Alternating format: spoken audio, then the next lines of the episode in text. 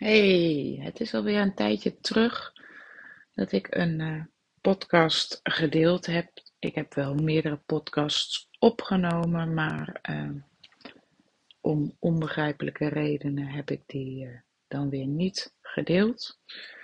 Dat zal wel, ja, nou ja, goed, hoef ik ook verder niet op in te gaan. Maar vanmorgen onder het tandenpoetsen had ik een inzicht en dat ben ik uit gaan werken en ik dacht, ja, weet je, dat uh, verdient ook een podcast. En het inzicht is, nou, misschien is het gewoon wel uh, geen inzicht, maar mijn mening. Uh, en dat het tijd is om die mening wat meer hardop uit te spreken en te delen. En dat is dat ik van mening ben dat je nooit echt effect kan hebben op het gebied van persoonlijke ontwikkeling als je niet hebt geïnvesteerd in je interne veiligheid. Ik geloof namelijk dat je interne veiligheid op een bepaald niveau moet zijn voordat je stappen kan zetten om uh, op het gebied van persoonlijke ontwikkeling echt stappen te zetten. Maar wat is dat dan, die interne veiligheid waar ik het over heb? Want ik denk dat we ons in Nederland eigenlijk over het algemeen, hè, uitzonderingen daar gelaten, uh, dat we ons gewoon wel veilig kunnen voelen.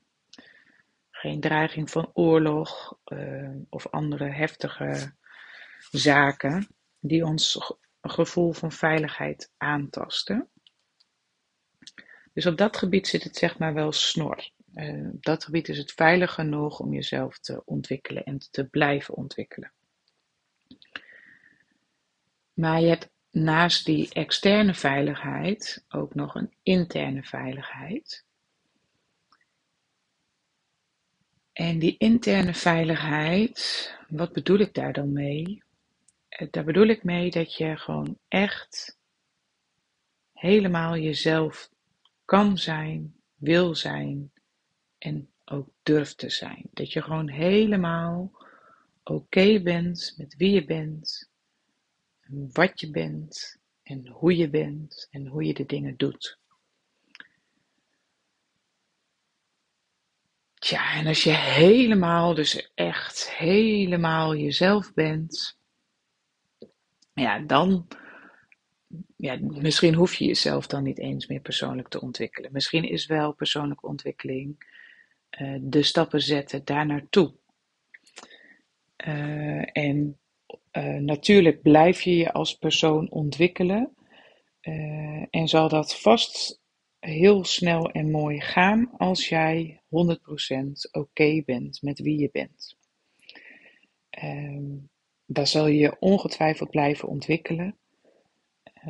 maar misschien is ons uh, gewone mensen, uh, persoonlijke ontwikkeling, misschien is dat wel juist die interne veiligheid vergroten. En uh, ja, dat je 100% jezelf bent, dat is misschien wel een te groot doel, misschien wel onrealistisch, totaal niet haalbaar, misschien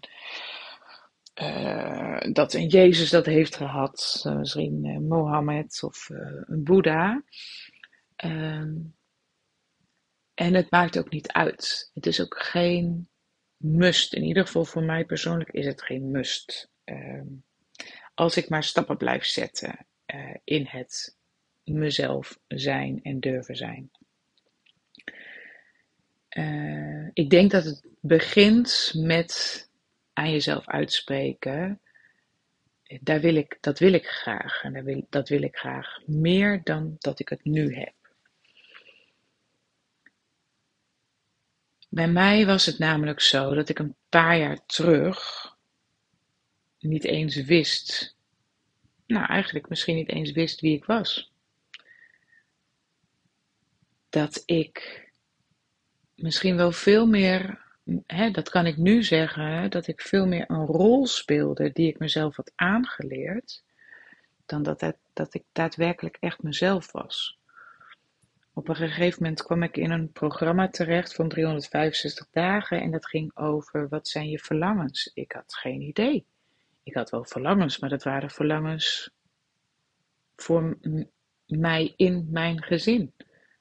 En dat waren voornamelijk verlangens voor mijn gezin. Het waren geen verlangens die puur en alleen op mij sloegen. En dat was wel een uh, soort klap in mijn gezicht, maar dan vriendelijk. Een soort wake-up call. Zo van: oké,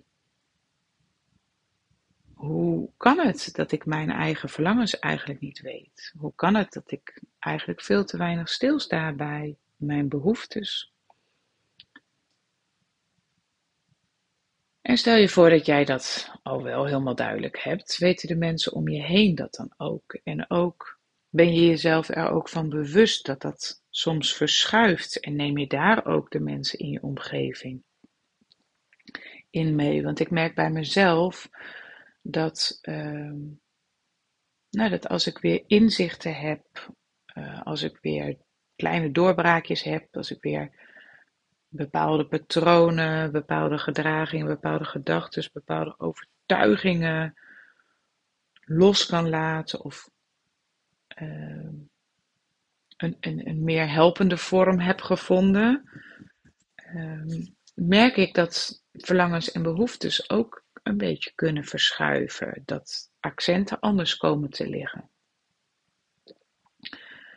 En daar heb ik echt nog wel heel veel in te leren. Daar heb ik, de heb ik anderen dus ook in mee te nemen. Het zijn nog gesprekken waar ik niet heel goed in ben. Ook omdat ik dus zo lang niet bezig ben geweest dat het ook over mij mocht gaan. Uh, dus nee, dat uitspreken, dat weten, dat is een, een hele belangrijke stap. En wat je daarin zeker niet mag vergeten, hoort te vergeten, is je diepste angsten. En durf jij je diepste angsten aan te kijken? Ik weet mijn angsten wel globaal, eh, maar ik ga ze nog wel uh, behoorlijk uit de weg. Ik zoek het nog wel behoorlijk veilig. En weten de mensen om je heen jouw diepste angsten? Is dat een onderwerp van gesprek? Uh, en ken jij en kennen de jouwen om je heen ook die momenten dat je jezelf neigt af te wijzen of momenten waarop je jezelf afwijst? Want volgens mij is het zo dat als je nog momenten kent waarop je jezelf afwijst, dan ben je nog niet, ja, ben je nog niet 100% oké met jezelf. En ik wijs mezelf veel minder af dan vroeger. Echt veel minder. En daardoor is het leven ook eigenlijk prettiger geworden, makkelijker geworden. Niet, nou, niet per se makkelijker, uh, kan ik dingen makkelijker van me af laten glijden, denk ik wel dat dat voor mij geldt. En uiteraard zijn er nog genoeg momenten dat ik denk: oké, niet handig gedaan. Volgende keer even anders aanpakken. Maar dat ik mezelf daar dus niet meer op afwijs. Dat ik denk: nou ja, weet je, en dit is het. Dit ben ik. En daarmee moet ik het doen en daarmee moeten jullie doen. Ik kan wel mezelf anders voordoen. Maar dat wil ik niet meer. En ik denk dat dat oké is. Ik denk dat dat ook een onderdeel moet zijn in het hele proces. Dat je uh, ja, accepteert dat je nog dingen te leren hebt en dat je fouten maakt. Om je daarmee niet af te wijzen, maar om, je, om dat ook gewoon er te laten zijn. Dat, dat mag er gewoon zijn. Net zoals dat jij er mag zijn als degene die die fouten heeft gemaakt. En als je dat lukt, dan ben je volgens mij stappen aan het zetten op de ladder van interne veiligheid. En hoe meer stappen je daarin zet, hoe groter ook, uh, hoe sneller ook je persoonlijke ontwikkeling kan gaan. volgens mij. Want ik denk dat we stiekem in onze maatschappij en hoe we opgevoed worden, heel erg ja, gedrild zijn ook in goedkeuring van een ander op te halen. Als, als klein babytje heb je natuurlijk de goedkeuring en de liefde van de ander nodig om, om te kunnen groeien. En later zijn we als maatschappij een systeem dat ook nog heel erg aan het voeden, bijvoorbeeld op school. Ja, uh, goede cijfers halen. Uh, de bevestiging van de juf of meester maakt toch dat jij meer oké bent met jezelf.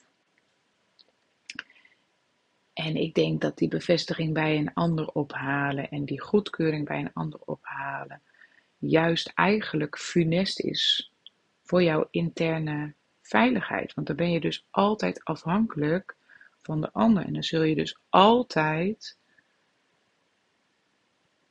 ja, het meeste, de meeste kans hebben op goedkeuring en bevestiging van de ander als je weet wat de ander belangrijk vindt. Als, de als je weet uh, waar de ander op gaat letten. Als je weet waar de andere uh, tevreden over is. En dan ga je je daar dus naar aanpassen. En dan, dan, ja, dan haal je de goedkeuring dus bij de ander door jezelf aan te passen. En volgens mij is dat dus niet um, investeren in je interne veiligheid, in, je, in het oké zijn met jezelf. Want als jij echt helemaal oké bent met jezelf, uh, dan ben je misschien ook wel oké met die drie voor wiskunde, omdat je op dit moment gewoon ja, het niet nodig hebt om een goed cijfer te halen op wiskunde. Of ben je misschien oké met jezelf, ondanks dat je dus niet je top hebt opgeruimd. En misschien is dat ook wel de les die pubers uh, leren, al, al, doen zij dat natuurlijk niet vanuit de energie van uh, ik ben helemaal oké met uh, mezelf, maar zij doen het uit uh, met de energie en de behoefte om zich van jou af te zetten. En dat is een heel mooi proces uh, van jou als ouder afzetten. Uh, omdat ze dus minder actief zich aanpassen aan jouw behoeften. En dus aan het onderzoeken zijn, ja, hoe kan ik welke behoeftes heb ik eigenlijk zelf? En uh, blijf ik leven als ik trouw blijf aan mijn eigen behoeftes? En uh, ja. Dus dat is een mooi proces wat we bij pubers af kunnen kijken. Uh, talk to the hand, the face ain't listening, want ik luister naar mezelf. Of dikke vinger naar wat de maatschappij wil. Ik voel dat ik iets anders nodig heb. En uh, nou wil ik niet beweren dat het goed is voor jou of voor onze maatschappij als we de hele tijd onze hand omhoog houden en niet luisteren en een dikke vinger uh, als antwoord uh, geven. Maar ik denk wel dat het belangrijk is om dus aandacht te hebben voor, nou ja, of jij wel echt jezelf bent en of je wel je eigen keuzes maakt, of dat die keuzes toch nog te veel gebaseerd zijn op uh, wat de maatschappij van je verlangt, wat je vader en moeder belangrijk vonden, uh, uh, wat je partner ooit heeft uitgesproken als prettig of belangrijk en alle overtuigingen en gedachten die je hier omtrent hebt gemaakt. Um, dus volgens mij is persoonlijke ontwikkeling echt jezelf durven zijn en je eigen keuzes durven maken pas mogelijk als je, je, je geïnvesteerd hebt in je interne veiligheid. En volgens mij is je interne veiligheid groeiende, ontwikkelende als je steeds meer oké bent met jezelf. En zo, ja, zo heb je een soort loop, een soort acht. Van als je in het ene investeert, investeer je in het ander. En als je in het ander investeert, investeer je eigenlijk weer in het een. En zo ja, komt het heel mooi samen. En ik denk dus dat alleen maar praten over hoe je het zou willen, of denken over hoe je je uh, als persoon zou willen zijn, uh, niet genoeg is. Ik denk dat je ook moet investeren in die persoonlijke interne veiligheid. En daar, uh, ja, daar heb ik nog wel meer ideeën over.